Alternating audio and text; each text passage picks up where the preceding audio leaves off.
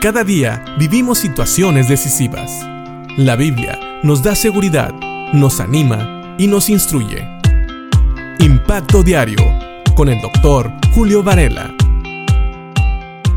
Y hemos estado meditando juntos el Salmo 1 y hemos visto cómo en los tres primeros versículos Dios nos habla y nos dice cómo ser felices y los resultados de seguir su consejo en los versículos 1 y 2. Y vemos claramente una imagen en el versículo 3 de cómo es una persona que sigue la palabra de Dios, que ama la palabra de Dios. Es una persona que da fruto. Es comparada con un árbol plantada o plantado cerca de un lugar con mucha agua.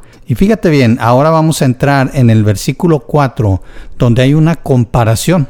¿Qué pasa cuando las personas, cuando nosotros no seguimos la palabra de Dios? Va a haber una comparación donde Dios toma una persona justa, una persona que ha sido justificada por Él y una persona que no obedece, que no conoce a Dios y que no le sigue. Fíjate lo, que dice el versículo 4 no así los malos. Si te fijas, ese no así tiene referencia al versículo 3. No así los malos, que son como el tamo que arrebata el viento.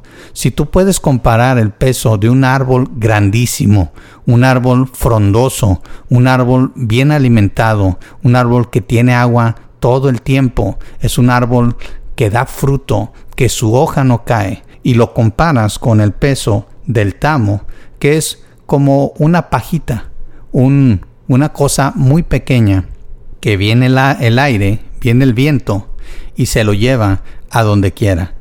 Así compara Dios a las personas que no temen a Dios, que no temen a su palabra.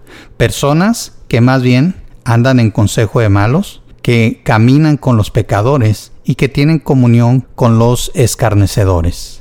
Fíjate bien, es una comparación muy grande. Ellos, aunque piensen, no son felices y son arrastrados por el viento de este mundo, por el viento de la maldad, de la corrupción, el viento de las cosas que no agradan a Dios y son llevados de un lugar a otro. Son personas que viven engañadas pensando que están obteniendo una felicidad que realmente se esfuma como la neblina tú no quieres ser una persona así. Por eso necesitamos seguir la palabra de Dios. Dice así, no así los malos. Recuerda, la justicia que tenemos no proviene de nosotros.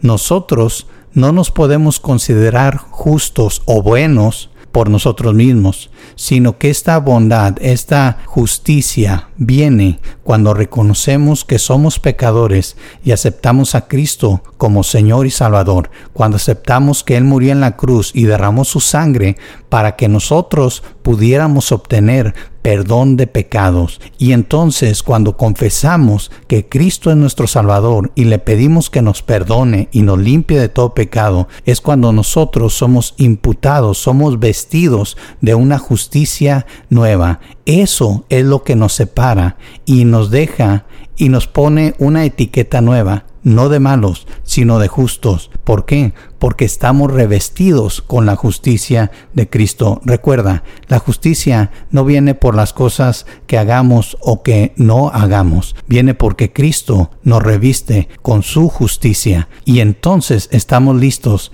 para obedecer la palabra de Dios, para obedecer su palabra, para que la palabra de Dios sea una delicia en nuestras vidas, para meditar en ella, para seguirla. Y entonces ya no somos como los malos que son llevados para un lado y para otro por cualquier viento de doctrina. Que Dios te bendiga, medita en esto.